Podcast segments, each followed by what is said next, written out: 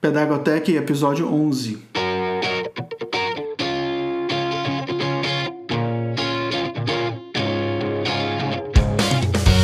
Olá, educadores do século XXI e bem-vindos à Pedagotec.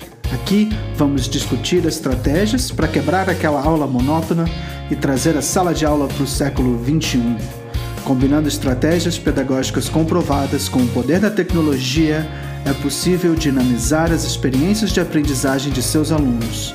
Seja você um novato ou um especialista em tecnologia, certamente sairá com novas ideias e estratégias para usar em sala amanhã.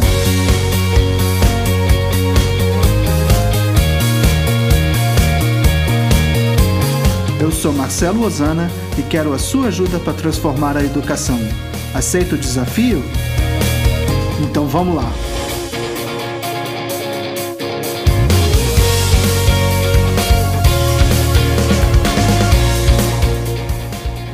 Episódio de hoje, inteligência artificial em sala de aula e as dicas para 2023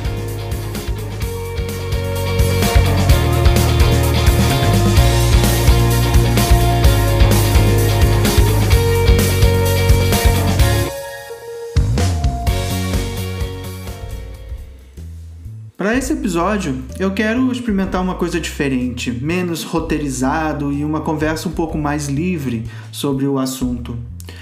É, vocês já devem ter visto, eu imagino, muito se falar sobre a inteligência artificial, especialmente aquele é, o, o chat GPT do OpenAI tá bombando agora aí nas mídias. A ideia é que ele te dá é um site, né?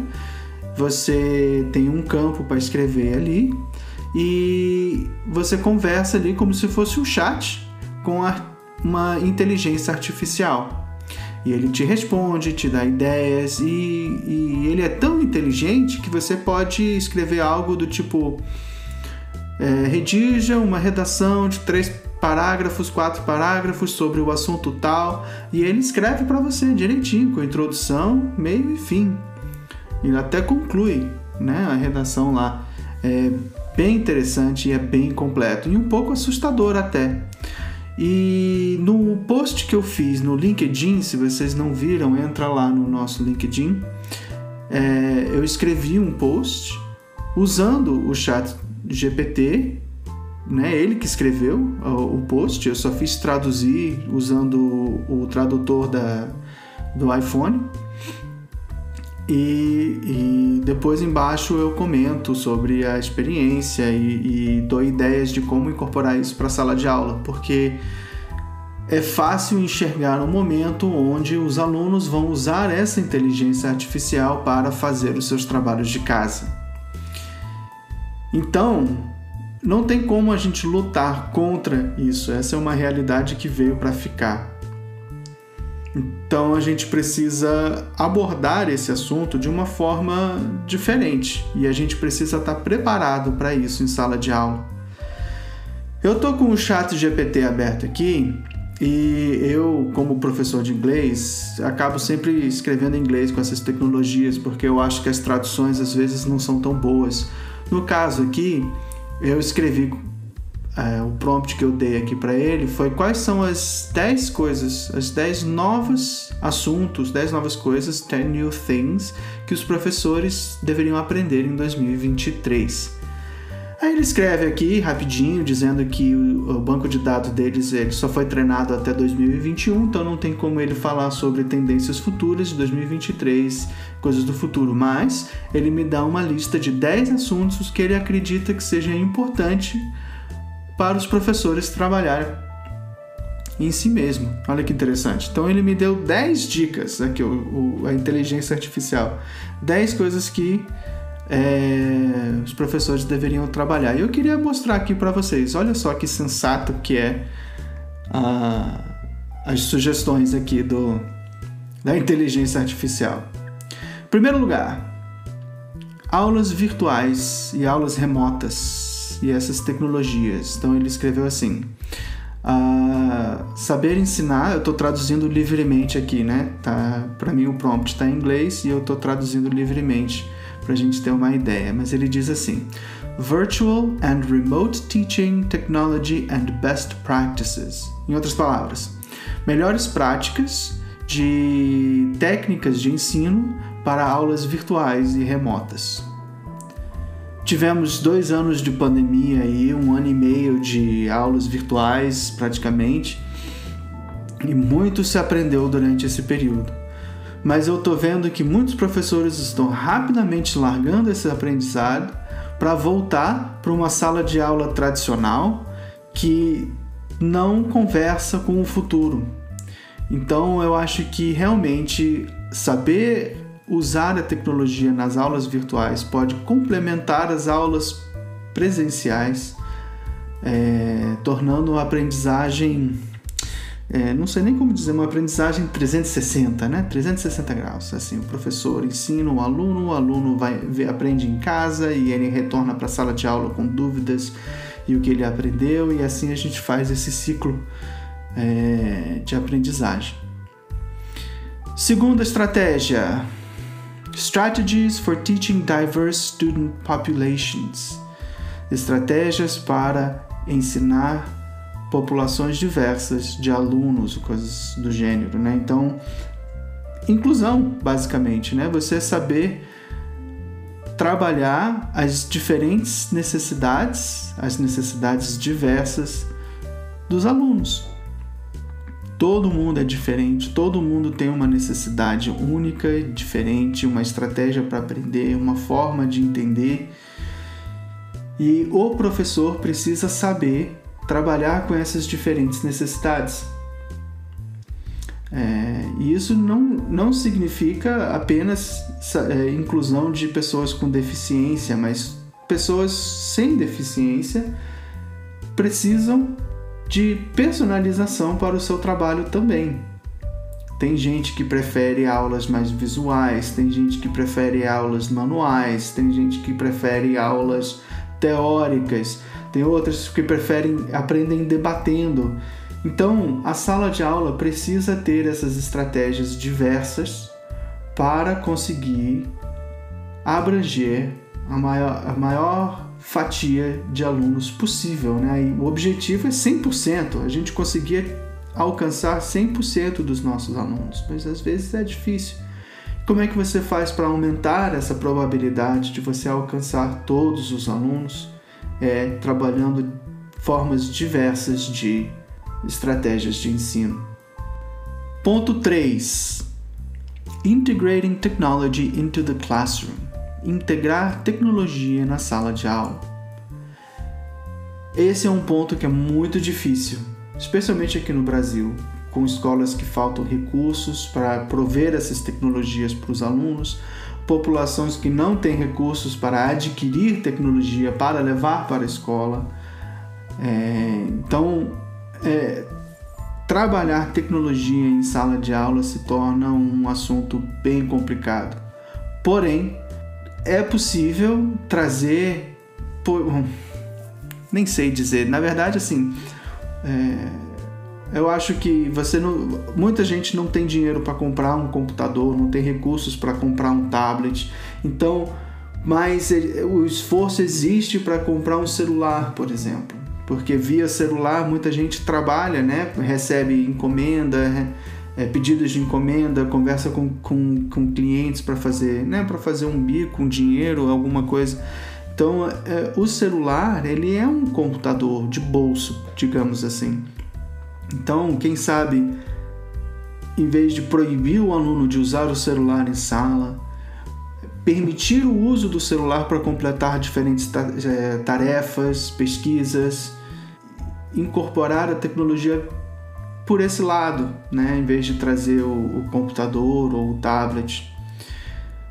Mas também é difícil porque falta internet, não tem créditos para a internet e essa infraestrutura deveria ser providenciada pelas escolas. E a gente sabe que falta recursos e incentivos municipais, estaduais, federais para esse tipo de, de estratégia. Porém, se for possível, é altamente recomendado que se inclua tecnologia na sala de aula. são as ferramentas que os alunos vão usar no futuro nos seus trabalhos, nos seus empregos, nas suas carreiras. E é muito importante a gente preparar eles para esse futuro que é inevitável. Nós não vamos largar os celulares, os computadores e as teleconferências e essas coisas vieram para ficar. Então, precisamos ensinar eles a usar e pensar o mundo usando essas tecnologias. 4. Understanding and addressing the impact of trauma on learning. Não tenho muita certeza o que ele quis dizer com isso, mas a minha tradução livre é entender e abordar o impacto do trauma na aprendizagem. Essa palavra trauma me gera uma dúvida aqui do que ele está querendo dizer, mas talvez ele esteja se referindo a uma questão de inteligência emocional dos alunos, né? Então eu fico um pouco sem saber como interpretar essa, essa, esse ponto 4 aqui. Porém, a gente sabe que muitos alunos trazem uma bagagem muito pesada de casa para a escola e na escola é o único local onde eles têm um momento de paz, uma refeição com calma. A gente sabe que é muito difícil é, para muitos alunos até ir para a escola. E isso é uma experiência de vida que já começa traumática para uma criança. E eu acho que o professor tem que ter um pouco dessa psicologia também, de conseguir saber ouvir o aluno, acolher o aluno e fazer com que a escola seja um ambiente onde o aluno possa se sentir à vontade para expor os seus traumas. Eu não sei se é bem isso que ele está querendo dizer aqui nesse ponto 4. Enfim, número 5. Differentiated Instruction. Muito ligado com esse ponto 2, né, que é, são as instruções diferenciadas. Fizemos já um, um, episódio aqui do nosso podcast sobre o assunto de é, é, instruções diferenciadas então, não vou delongar muito sobre esse assunto, mas a ideia básica é que você faça instruções adequadas para as diferentes formas de aprendizagem, tanto em sala de aula quanto para tarefas de casa e atividades para se fazer em casa e tal. 6. Assessment and Data Analysis.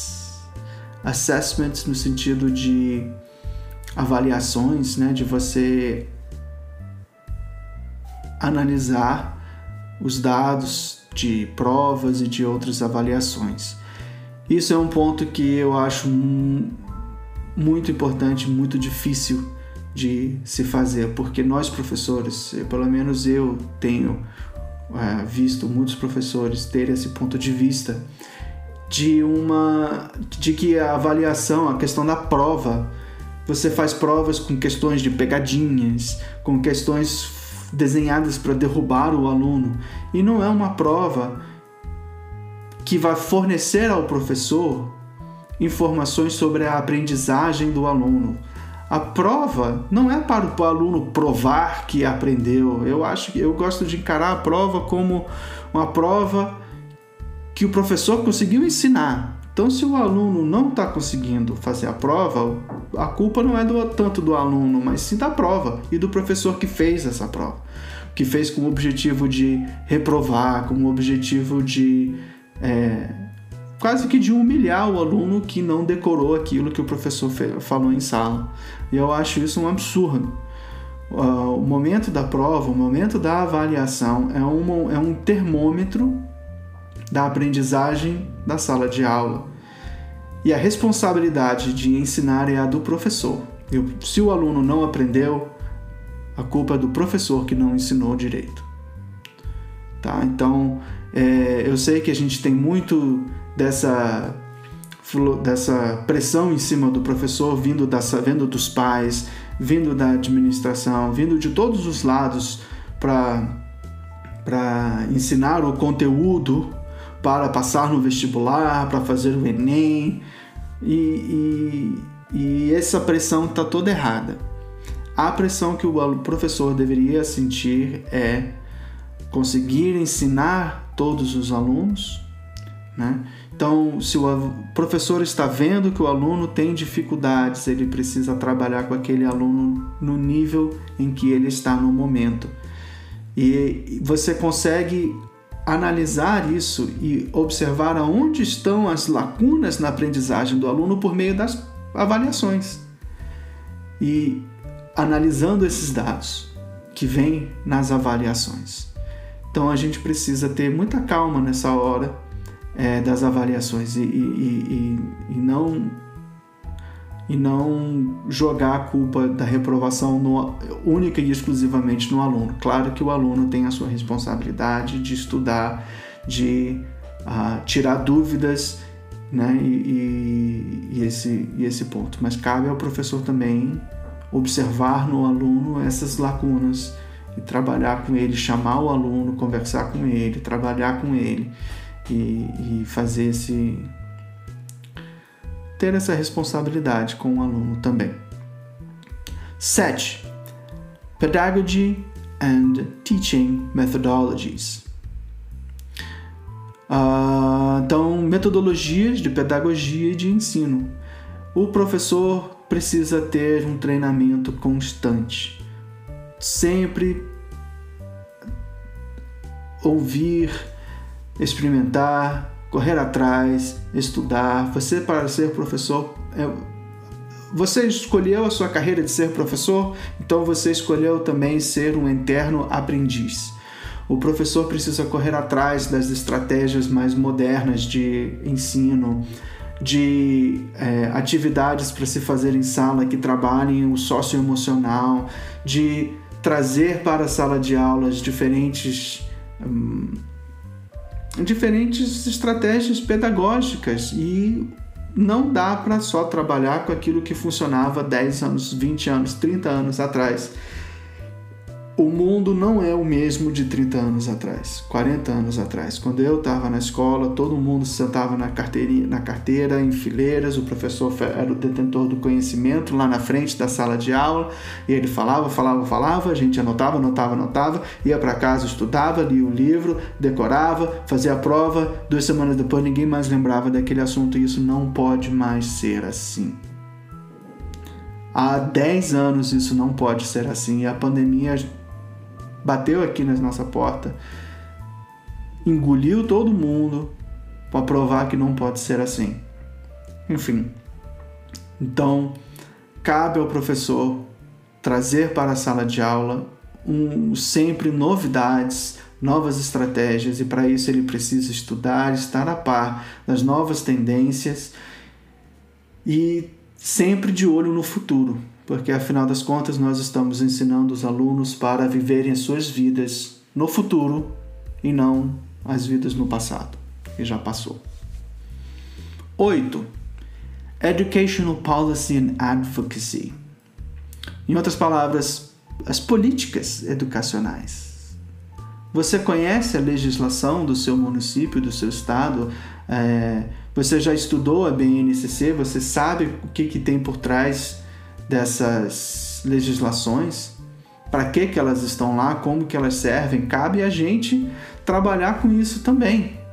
A gente precisa conhecer as leis da educação que existem no nosso país. 9. Curriculum Development. Ligado também é, é, né, o desenvolvimento do currículo. Né? Esse número 9 ligado ao número 7, a ideia de você estar sempre melhorando, tirando novos certificados, fazendo cursos, sempre melhorando, sempre melhorando o seu currículo. Vai fazer uma especialização, vai fazer um mestrado, vai fazer um doutorado e correndo atrás, estudando. 10. Mindfulness and Self-Care for Teachers. Ah, esse daqui é importante. Então, a ideia de saúde emocional do professor. Então, mindfulness é uma expressão muito interessante no inglês que significa você ter consciência da sua própria consciência, digamos assim.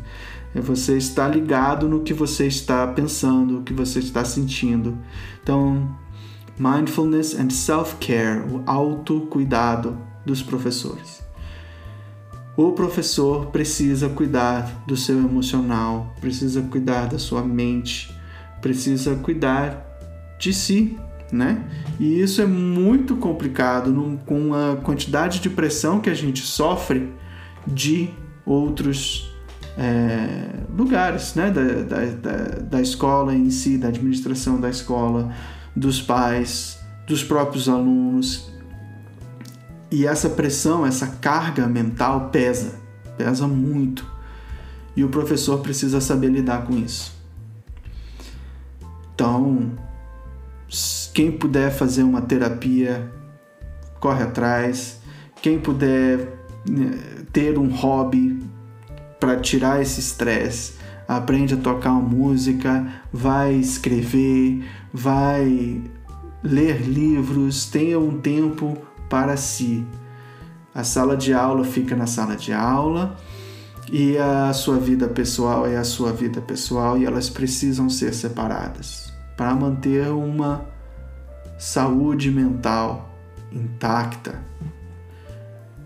Tá? Então, esses foram os 10 pontos que o chat GPT aqui me ofereceu. O que, que vocês acharam disso?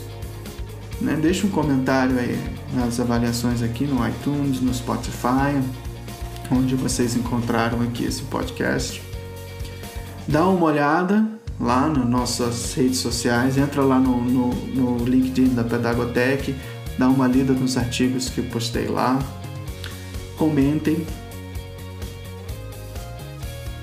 dá uma olhada no nosso Instagram, arroba Pedagotec, nosso Twitter, arroba Pedagotec também. E vamos conversar, vamos trocar uma ideia sobre esses assuntos. O que, é que vocês acham? E aí? Será que a gente consegue mudar a educação? Trazer a nossa educação para o século 21? Bora lá?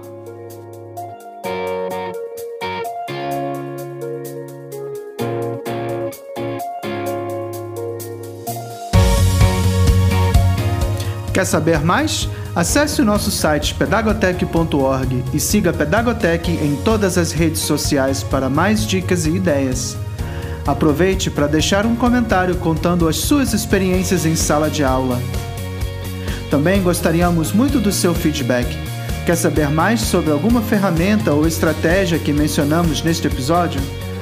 Mande um e-mail para contato@pedagotec.org. Nossa trilha sonora está disponível em filmmusic.io. Até a próxima!